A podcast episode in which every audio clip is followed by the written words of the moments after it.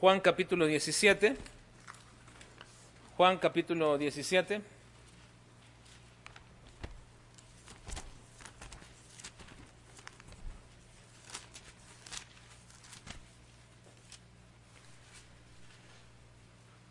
El día jueves comenzamos con el capítulo 17, bajo la última enseñanza de Cristo terrenal a sus discípulos.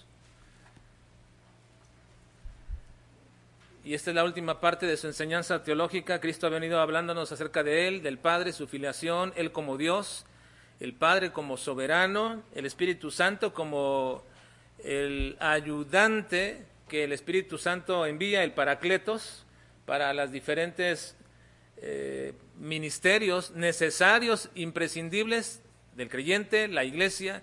El Espíritu Santo tiene una labor este, sumamente importante y amplia en la vida de la iglesia y de los creyentes. Y ahora Cristo está culminando ya todo este pasaje, todo este momento, con una enseñanza muy práctica, muy teológica, muy práctica que se refiere a la obra misionera. Precisamente el Señor Jesucristo toma el capítulo 17 para hablarnos acerca de la obra misionera y el jueves establecimos que este es un capítulo misionero completamente porque Cristo en cada una de estas partes, en cada uno de estos momentos, se identifica como el enviado, el apóstol de Dios. ¿O el qué? ¿O el misionero? El misionero de Dios. Bueno, habiendo establecido el tema de este capítulo como misionero debido a que la palabra apóstol y apostelo aparecen siete veces y todas ellas están en relación de la autoridad con el que el Padre envió al Hijo al mundo y como el Hijo en la misma autoridad manda a sus discípulos al mundo, entonces establecimos que este capítulo es un capítulo misionero. Permítanme un segundito más, voy a, este, bajar un poquito porque creo que hace calor.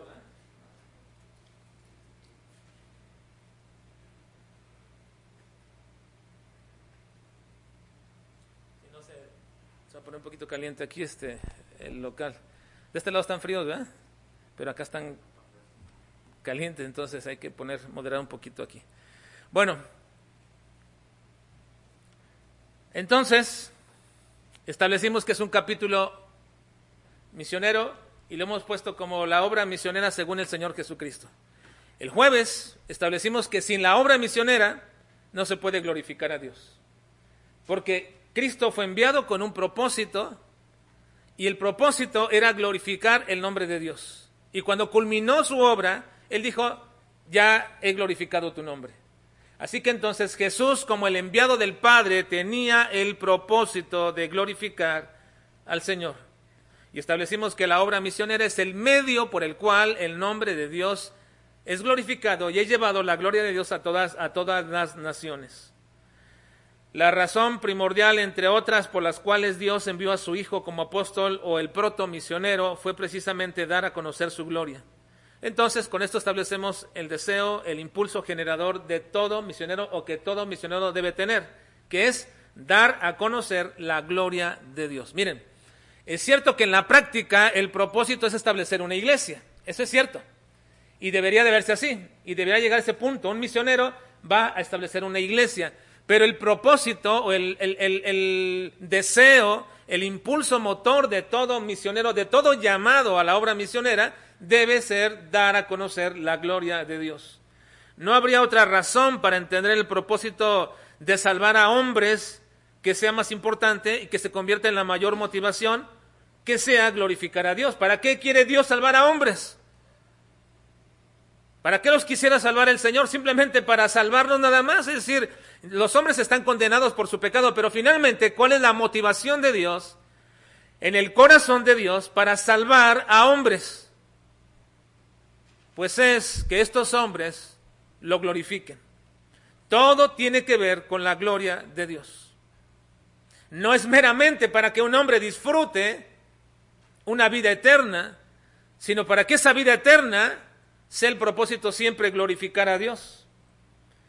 No habría otra razón ni mayor propósito que esto, porque descansa en Dios y no en el hombre el motivo principal por lo cual somos redimidos y salvados. Así que la obra misionera es el medio por el cual Dios quiere utilizar su iglesia para dar a conocer su glorioso nombre a toda la tierra. Recuerden, Cristo fue enviado del Padre, Él dijo, he calvado mi tarea, mi obra misionera la terminé, y ahora le dice a sus discípulos, yo los envío a ustedes para continuar el plan del Señor. Si Cristo al venir dio a conocer el nombre del Señor y glorificó el nombre del Señor, lo hizo en un grupo reducido, con un grupo de gente reducida. Pero el propósito no era un grupo de gente reducida, era así un remanente, un grupo de personas, pero de todas las naciones, de todas las lenguas y de todo lugar geográfico. Y Cristo culminó su tarea, ascendió a los cielos, pero mandó a su iglesia a continuar esa tarea. Así que, ¿cuál es la tarea más importante de la iglesia? La tarea más importante de la iglesia es hacer la obra misionera. Es hacer la obra misionera. Esa es la tarea más importante de la iglesia. ¿Cuál es la meta más importante de la iglesia? La meta más importante de la iglesia es glorificar el nombre de Dios. Ahora, la meta y la tarea están íntimamente relacionadas. Para poder glorificar el nombre de Dios, la iglesia debe hacer la obra misionera. Y por obra misionera no nos estamos refiriendo a apoyar a un grupo o a, a, unos misioneros con enviarles dinero solamente. No, la obra misionera es integral y es desarrollada por la iglesia. Así que esta mañana vamos a ver la responsabilidad del misionero y de la iglesia misionera. En nuestro pasaje de esta mañana estableceremos entonces esa responsabilidad. ¿Cuál es y cuál no es su responsabilidad. Y para entender esto primero hay que hacer o, hay que comprender y entender bien lo que yo llamo una paradoja del Evangelio. La paradoja del Evangelio. La paradoja, una paradoja es una declaración o aseveración que contiene aparentemente una contradicción. Por ejemplo, cuando uno dice, para que se pueda lograr la paz, ¿hay qué? Hay que pelear por ella, o hay que hacer la guerra. Es una paradoja. Para lograr la paz, por ejemplo, en la Primera, Segunda Guerra Mundial, para lograr la paz tuvieron que guerrear para lograr la paz. Esa es una paradoja. O por ejemplo, si quieres vivir, si quieres vivir bien, decían los próceres de las naciones, si quieres vivir bien, debes estar dispuesto a qué? A morir. Si quieres vivir bien, debes estar dispuesto a morir. Esa es una paradoja.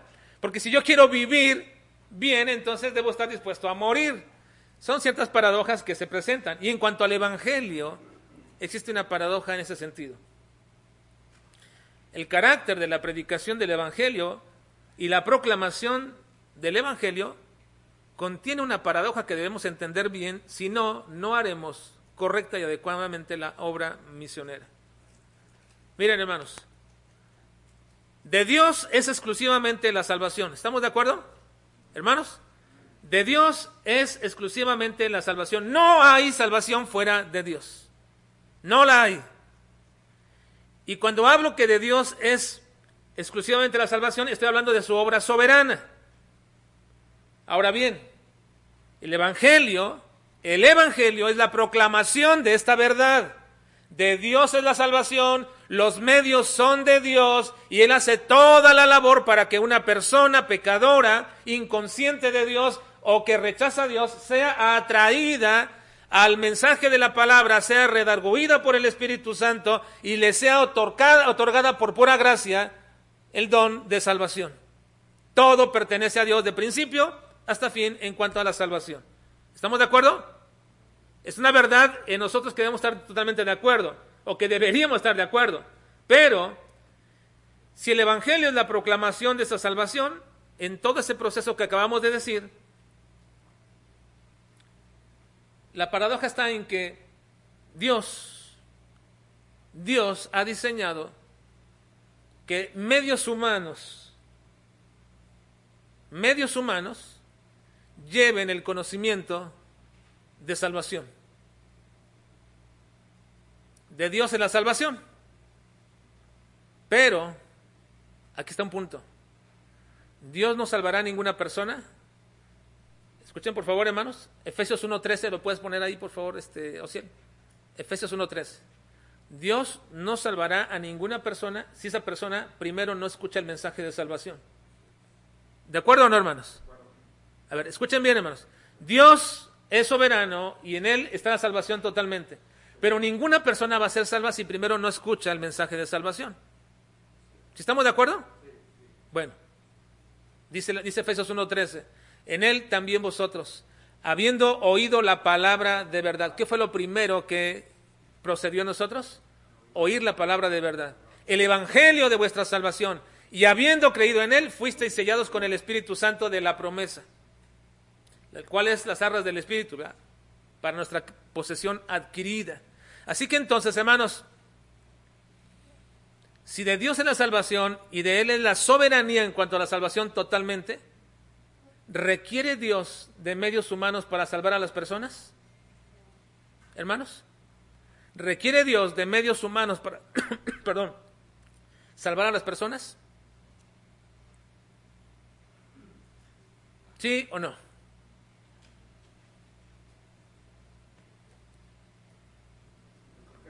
Esta es una paradoja. Si de Dios es la salvación y Él es soberano en toda ella, ¿Requiere Dios de medios humanos para salvar a las personas? Si usted me dice no, entonces me diría que no es necesario la predicación del Evangelio, que no es necesario que ninguna persona escuche, porque Dios en algún momento, en su plena soberanía, dirá, toda esta gente la salvo, no importa si creen o no creen, no importa si oyen el Evangelio o no oyen el Evangelio, no importa nada de eso, yo la voy a salvar.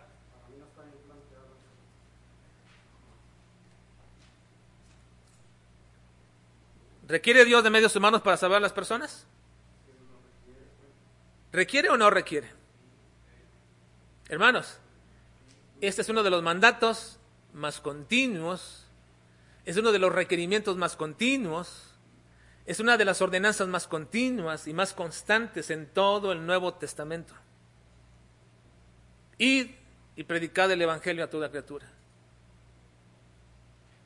Me seréis testigos en Jerusalén, Judea, Samaria y de la tierra. Vean y noten cuál es uno de los mandatos más grandes que Dios da. Por eso es una paradoja. Por esto es una paradoja. Porque si de Dios es toda la salvación y Él la da de principio hasta fin, se convierte en una paradoja el hecho de que requiera Dios de medios humanos para salvar a las personas. Ahora usted diría, bueno, ¿podría no requerirlos? ¿Él podría mandar ángeles a predicar el Evangelio? ¿Sí, hermanos? Sí, pero no lo hizo y no lo ha diseñado así. ¿Él podría hacer que las piedras clamaran? Sí, pero no lo hizo y no lo va a hacer así. Podría ser hasta que un animal como un asno hablara, como lo hizo con Balaam. pero no lo va a hacer para que se evangelice una persona. No lo hace. Así que dentro del diseño del plan de la redención, Dios ha establecido un requerimiento ineludible, que se predique el Evangelio. Se predique el Evangelio. Ahora, esta paradoja requiere de medios humanos para salvar a las personas, porque aunque Él es soberano en la salvación, su diseño, su diseño ha sido así. Si nosotros nos damos a conocer el mensaje de la salvación a las personas, las personas se salvarán o no. Hermanos, ¿las personas se salvarán o no? Miren, sé que están tratando de chocar entre una idea de soberanía y una responsabilidad humana. Pero una pregunta, si ustedes, si el creyente, si los hijos de Dios no damos a conocer el Evangelio, ¿las personas se salvarán? No, no hay forma. No hay forma que alguien se pueda salvar si no escucha el mensaje de salvación. No lo hay.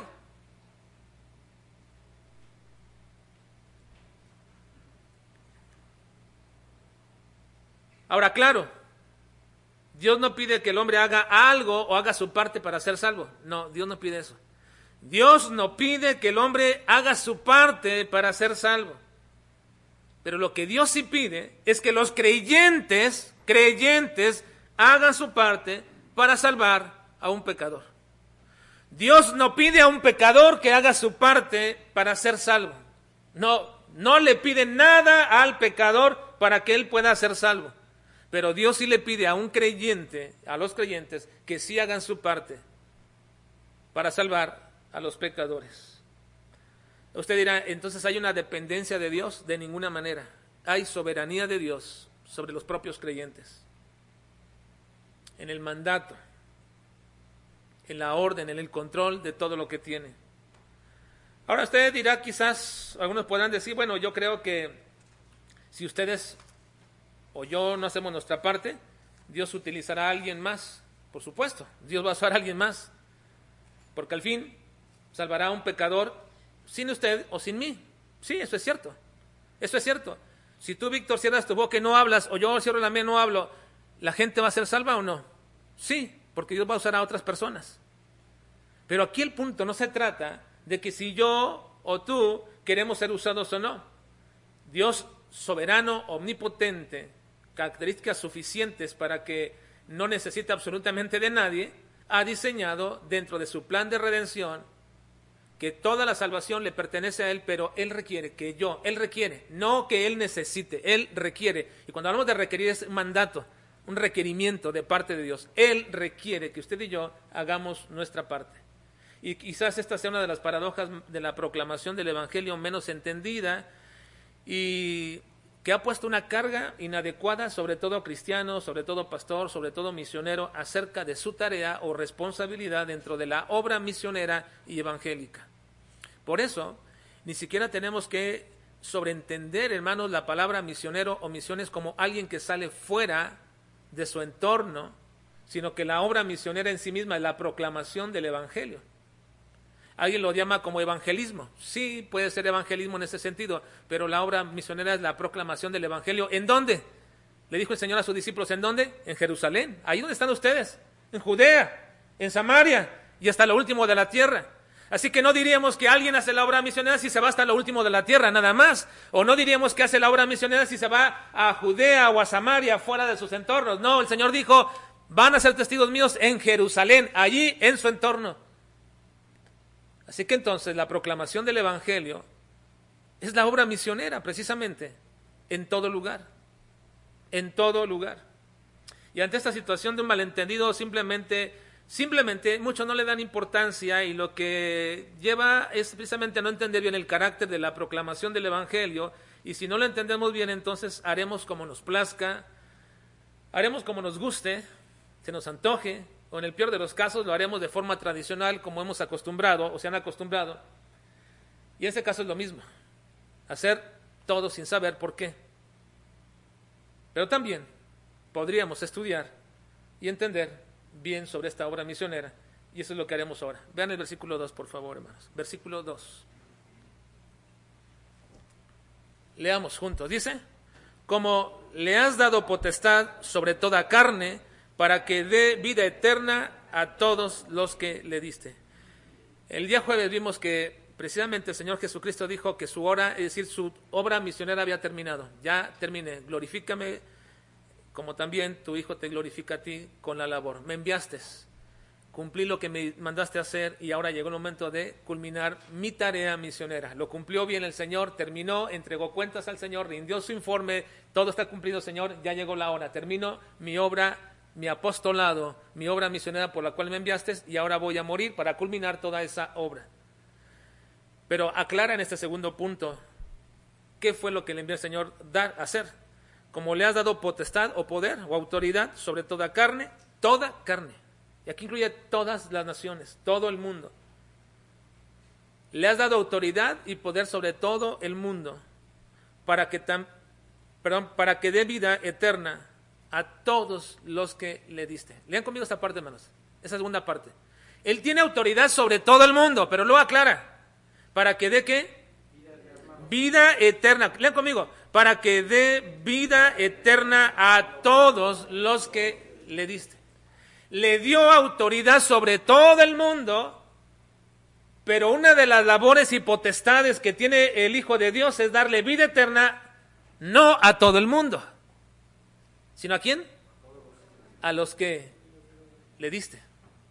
A todos los que le diste. Hablando Jesús en segunda persona, dice, tú le diste al Hijo la autoridad de dar vida eterna a los que le diste. Así que entonces el Hijo tiene la autoridad de dar vida eterna y a menudo siempre decimos que el Padre es el que da la vida eterna. Es, es, correcto, pero otras veces decimos que es Dios quien da la vida eterna y también es correcto.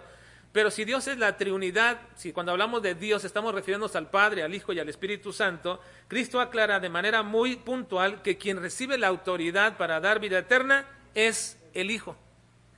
Es el Hijo. Y debemos entender esta verdad precisamente completamente y totalmente acerca de la vida eterna.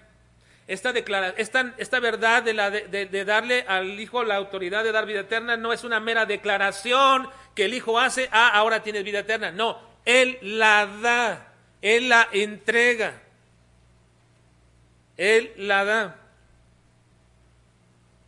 Así que Cristo tiene sobre toda la raza humana una supremacía sobre toda raza humana por ser el varón perfecto. Está sobre toda la raza humana, pero tiene una autoridad para entregar la vida eterna, no a los que él quiere, sino a quienes, a los que el Padre le dio, a los que el Padre le dio. Así que en Cristo da a todo hombre y mujer que viene del Padre la vida eterna. Y esta es una verdad profunda que debe estar presente en la obra del evangelismo y la obra misionera. No debemos nosotros presentar, nunca hermanos, nunca debemos presentar a Cristo minimizándolo, ni presentándolo como si estuviera rogando o como si estuviera mendigando que alguien lo acepte. Parece que a veces es la presentación del Evangelio, a veces quisiéramos con nuestro estado de ánimo o nuestras palabras o nuestra, a, veces nuestra cara quizás de sufrimiento, diciéndole a una persona, por favor, acepta a Cristo. No, debemos presentar a Cristo de esta forma y de esta manera. Él es supremo, Él da y tiene autoridad para dar vida eterna. Él no está rogándole a la gente que lo acepte ni debiéramos nosotros tampoco presentarlo de esta manera. Porque Él es Dios. Y esa es la verdad que la gente debe entender cuando dicen que reciben a Cristo. No están recibiendo un salvavidas en su mar caótico de la vida. Ah, nos sentimos naufragar, estamos a punto de perecer. Ah, ahí tienes el salvavidas de Cristo y se agarran de él y dicen, sí, lo quiero. No, no están recibiendo un salvavidas. Tampoco están recibiendo una buena promoción de salvación sin costo alguno. No te cuesta absolutamente nada. No tienes que dejar absolutamente nada. Solo recibe a Cristo y lo presentamos como una gran promoción. No hagas nada, no dejes nada, déjale todo a Cristo. Y la gente dice, bueno, si así se trata, si no tengo que dejar absolutamente nada, entonces les gusta la promoción de salvación con una oferta sin costo alguno. No, tampoco. Y mucho menos. Mucho menos deberíamos nosotros presentar a Cristo, persuadiéndolos, invitándolos, rogándoles que lo acepten, que lo acepten, como a veces se estila por ahí en ciertas formas de evangelismo, sin entender. Si no entiendes, no importa. Le decimos, no importa lo que no entiendas ahora. Pero nadie debería recibir a Cristo si no entiende que Jesús es el Señor. Si no entiende esto, ¿qué está recibiendo? ¿Una religión? ¿Una, nueva forma, estilo de vida? Si una persona no entiende que Jesús es el Señor y no le explicamos lo que significa que Jesús es el Señor, entonces no estamos evangelizando correcta y adecuadamente. Él es el curios, el dominador de nuestra vida lo vas a entender y comprender de esta manera, Él te va a exigir todo y te va a pedir todo, no mitad, no lo que puedas, no lo que quieras. Él es el Señor. ¿Estás dispuesto a recibir al Señor? Esa es la presentación del Evangelio. Romanos 10.9 dice que si confesares con tu boca que Jesús es, ¿qué es qué? El Señor es el Señor y crees en tu corazón que Dios le levantó de los muertos, serás salvo. Así que si tú confiesas y has entendido y has comprendido que Jesús es el Señor y que no simplemente te quiere salvar nada más, no, Él quiere ser tu Señor, el que domina tu vida, el que va a guiar tu vida a partir de ahora y tú la vas a depositar completa y totalmente sobre Él y te vas a dejar guiar por Él y sabrás que Él te va a imponer en todo y que Él te va a restringir en lo que Él quiere y Él te va a pedir todo lo que Él quiere porque Él es el Señor. Si entiendes esa verdad, entonces puedes realmente recibir a Cristo. Así que entonces, más una persona que no reconoce esta verdad no puede ser salva. No, no puede ser salva una persona que no comprende esta verdad. La tarea de la obra misionera o de la iglesia local en su entorno es la proclamación del Evangelio, de este Evangelio. Esa es la tarea de la obra misionera y de la iglesia local. Pero no se trata del evangelismo entre la lucha de quién puede más, el hombre o Cristo, o de quién tiene más deseo, o el hombre o Cristo. Cristo, hermanos, es supremo sobre toda carne y es bajo esa autoridad o potestad que el hombre recibe la salvación y también es llamado a llevar esta verdad a todo el mundo. Mateo 28, 19, 18, 19 dice, y Jesús se acercó y les habló diciendo, toda potestad, miren, Él no se presenta como, ay, pobre Señor Jesucristo, mal herido, y allí este, me golpearon por todos, ustedes recíbame, no, toda potestad, tengo todo el poder en el cielo y en la tierra, y por eso, y de hacer discípulos a todas las naciones, bautizándolos en el nombre del Padre, del Hijo y del Espíritu Santo. Y esto nos lleva a una segunda verdad en el texto que estamos escudriñando. Dice, como le has dado potestad sobre toda carne, Él tiene toda la autoridad, toda la autoridad, Él es supremo. Nunca presentemos a Jesús minimizado, ni deseoso y esperanzado de que alguien quiera abrir su corazón para recibirle. No, no ese es el evangelismo. Pero lo dice, para que dé vida eterna a todos los que le diste.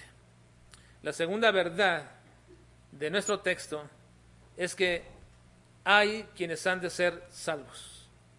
¿Y quiénes son? Los que han de recibir la vida eterna, los que el Padre le ha dado al Hijo y los que el Padre le ha dado al Hijo, Él les da la vida eterna. Algunos pensaríamos que está hablando solamente de los discípulos que ahí están presentes. Y eso sería cierto, sería cierto esta declaración, si solo encontráramos esta como una única declaración en toda la escritura o en todos los pasajes. Pero esta es una de las declaraciones más continuas de Cristo en este, en este sentido del evangelismo y del poder de la salvación. En el Evangelio de Juan continuamente esta expresión se menciona muchas veces, miren, como una posición tan importante de gente salva a la cual Dios le ha dado, el Padre le ha dado al Hijo. Miren, Juan 3:35 dice, el Padre ama al Hijo y todas las cosas ha entregado en su mano.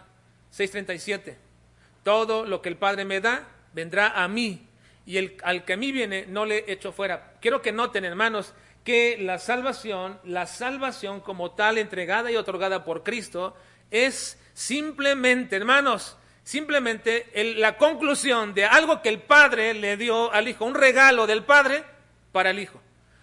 Todo le dio el Padre, todas las cosas al Hijo. Todo lo que el Padre me da vendrá a mí y el que a mí viene no le echo fuera. Versículo 39. Y esta es la voluntad del Padre, el que me envió, que todo lo que me diere no pierda yo nada, sino que lo resucite en el día postrero. Versículo 44. Ninguno puede venir a mí si el Padre que me envió no lo trajere y yo le resucitaré en el día postrero. Capítulo 17, versículo 6. He manifestado tu nombre a los hombres que el del mundo me diste, tuyos eran y me los diste y han guardado tu palabra. Versículo 9. Yo ruego por ellos, no ruego por el mundo, sino por los que me diste, porque tuyos son. Versículo 24. Padre, aquellos que me has dado, quiero que donde yo estoy también ellos estén conmigo para que vean mi gloria que me has dado, porque me has amado desde antes de la fundación del mundo. Jesucristo repitió continua y constantemente que Él recibió del Padre a los que Él debería de darle la vida eterna. Y aquí voy a entrar, hermanos, a un tema quizás el cual ya, y bueno, ya he hablado, no quizás, sino ya he hablado muchas veces anteriormente, pero es necesario hacerlo cuantas veces se necesite y aclararlo una y otra vez. Y cada vez que lo hago, tengo por estadística, cada vez que hablo de esto, una persona de la iglesia se va. Así que espero se rompa la estadística hoy. Espero. Porque cada vez que hablo de esto, hermanos, alguien dice, no estoy de acuerdo.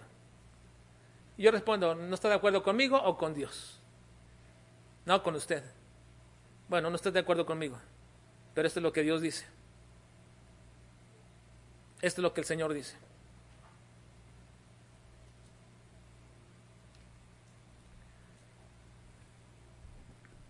El conocimiento eterno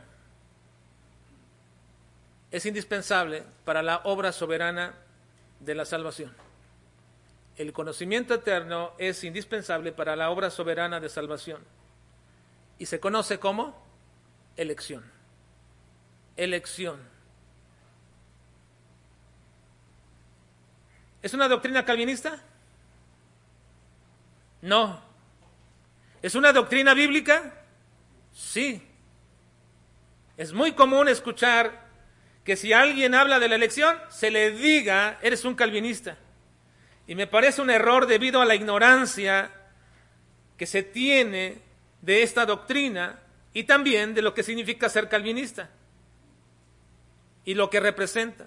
No voy a hablar de eso, porque hasta ahora nunca he hablado de calvinismo desde este púlpito y no lo voy a hacer ahora porque me parece que no es algo que yo debería de enseñar. Sin embargo, si les puedo decir algo, es que me parece que una parte, una buena parte del calvinismo como sistema doctrinal está basado solamente en suposiciones y en una hermenéutica equivocada, tal como el bautismo de los niños, tal como el gobierno de ancianos, tal como la interpretación alegórica de muchos pasajes dados a Israel e interpolándolos a la iglesia, tal como la falta de esperanza respecto al regreso de Cristo, y tal como un gobierno teocrático que no es para ellos aceptable como el milenio, etcétera, etcétera. Así que cuando alguien me dice que si soy calvinista, digo, no creo todas estas doctrinas. ¿Cómo me puede decir que soy calvinista solo porque creo elección? Pues la elección no es una doctrina calvinista, es una doctrina enseñada por el Señor Jesucristo. Y acabamos de ver pasajes, pasajes. Pero no son los únicos, hay cantidades de pasajes que hablan acerca de esto. Así que entonces, tú dices, bueno, pero también los calvinistas creen en elección, por supuesto. Y también los católicos creen en la Trinidad. Y también los unitarios creen en Jesucristo. Y también los testigos de Jehová creen en el Padre eterno. Y también los mormones creen en el Espíritu Santo. Pero, no porque yo crea algunas cosas que ellos creen, somos mormones, católicos, presbiterianos o cualquier cosa que digan.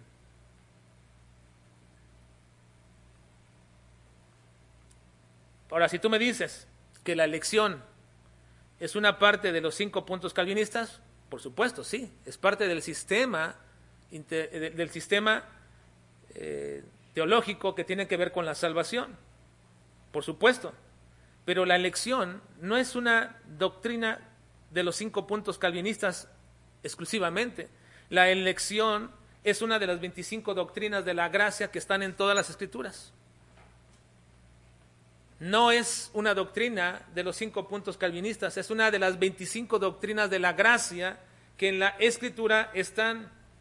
Así que dicho sistema no se debe confundir con las doctrinas de la gracia. Las doctrinas de la gracia son bíblicas, son claramente enseñadas en las escrituras y nosotros deberíamos estudiarla mucho más. Y no voy a probar esta doctrina ahora, ya lo he hecho tantas veces pero solamente quiero darles unos textos para que recuerden esta verdad que está en las escrituras. Y léanlo conmigo, por favor, de manera muy rápida. Es como un pequeño repaso de lo que ya conocemos. Y hágalo a través de la escritura.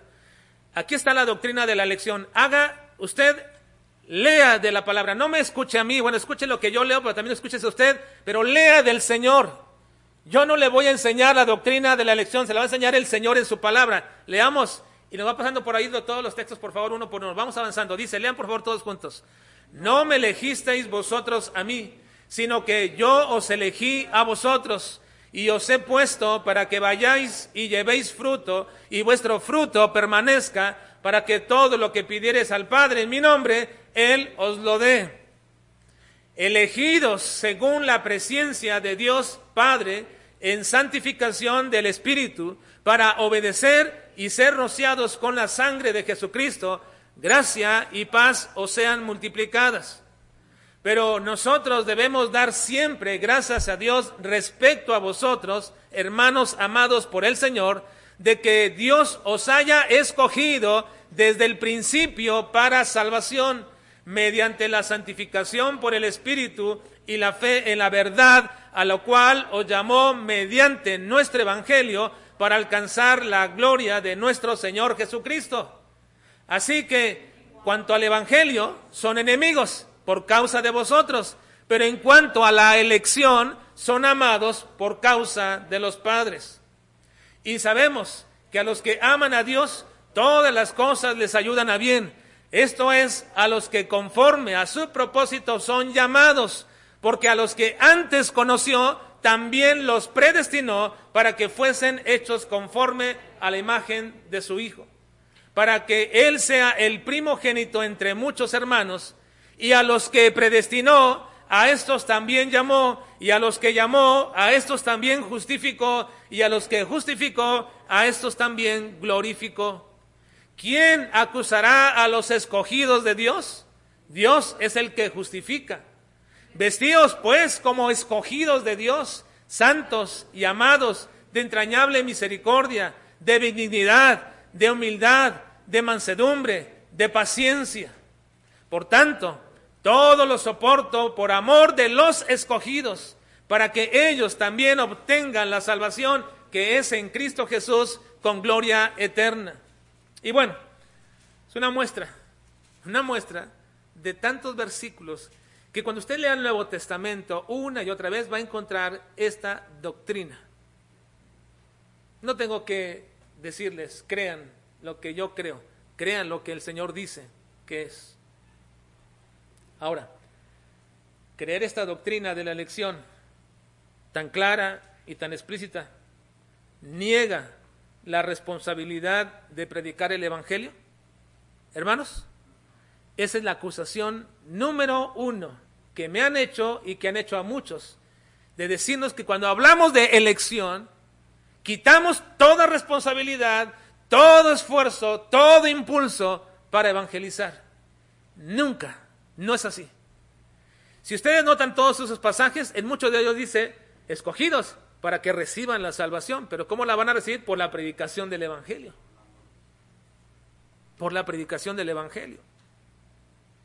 Creer la doctrina de elección no niega la enseñanza clara y explícita del mandato que, tú y yo tenemos de ir y predicar el Evangelio a toda criatura. No la niega. Y en la forma paralela en que el Señor nos declara que hemos sido elegidos, también nos dice, tienes la responsabilidad de llevar este mensaje del Evangelio.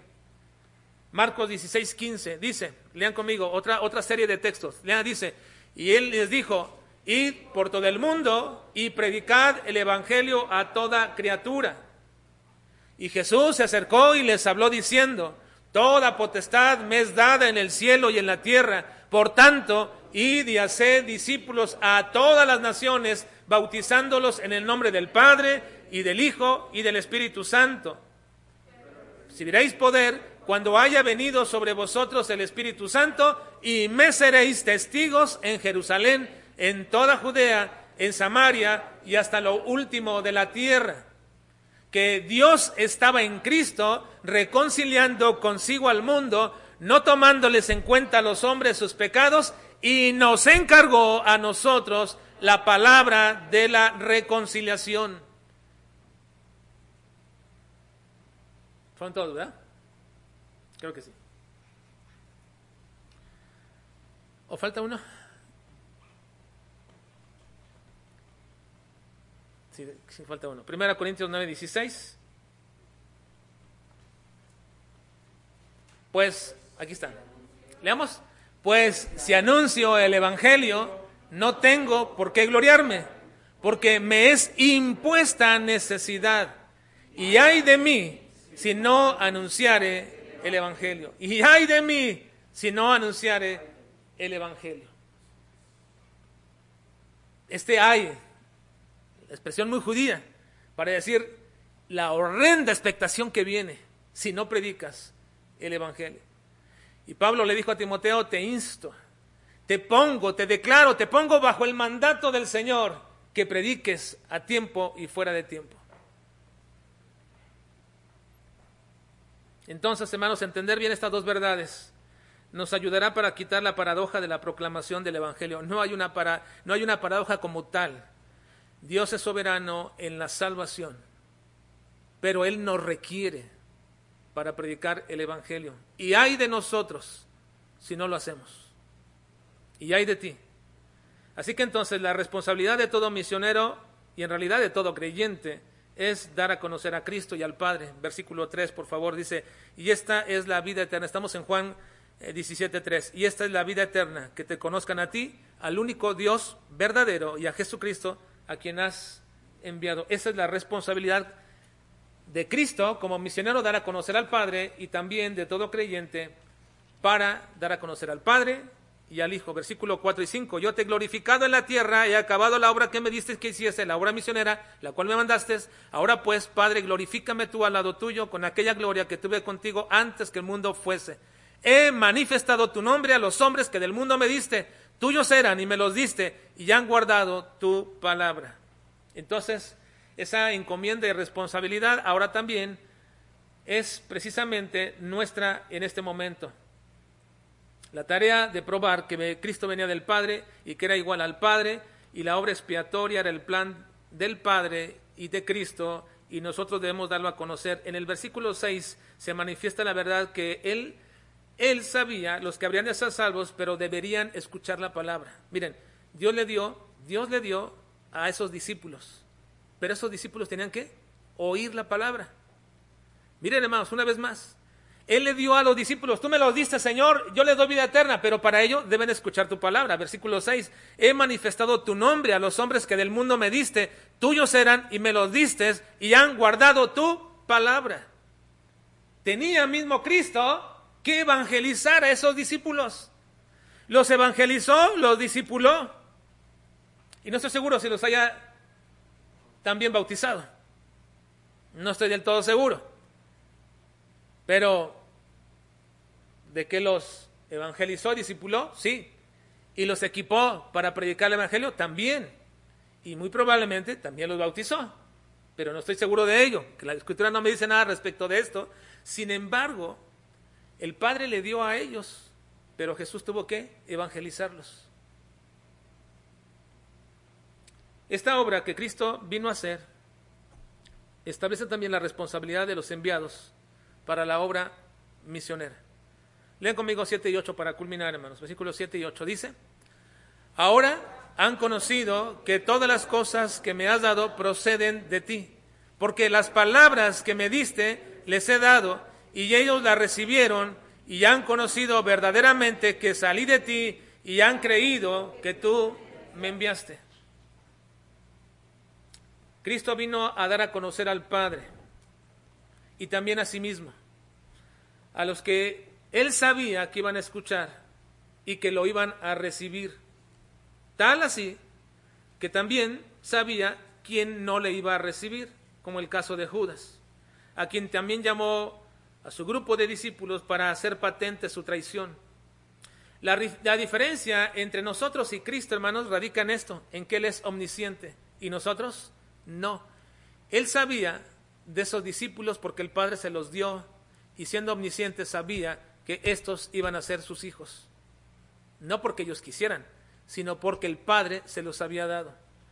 La diferencia entre nosotros y Jesús es que nosotros no somos omniscientes ni conocemos a todas las personas. Por eso es que Cristo nos dice, vayan por todo el mundo. No nada más ve a tu familia, no nada más ve a tu ciudad. el mandato es, es ir por todo el mundo, porque la obra misionera es el medio, es el método por el cual el Señor salvará a los que son suyos. La obra misionera es el método y la forma como el Señor salvará a los que son suyos. La obra misionera que hizo Pablo fue cumplir esa responsabilidad para dar a conocer el Evangelio y para congregar en una iglesia a aquellos a quienes Dios había de salvar.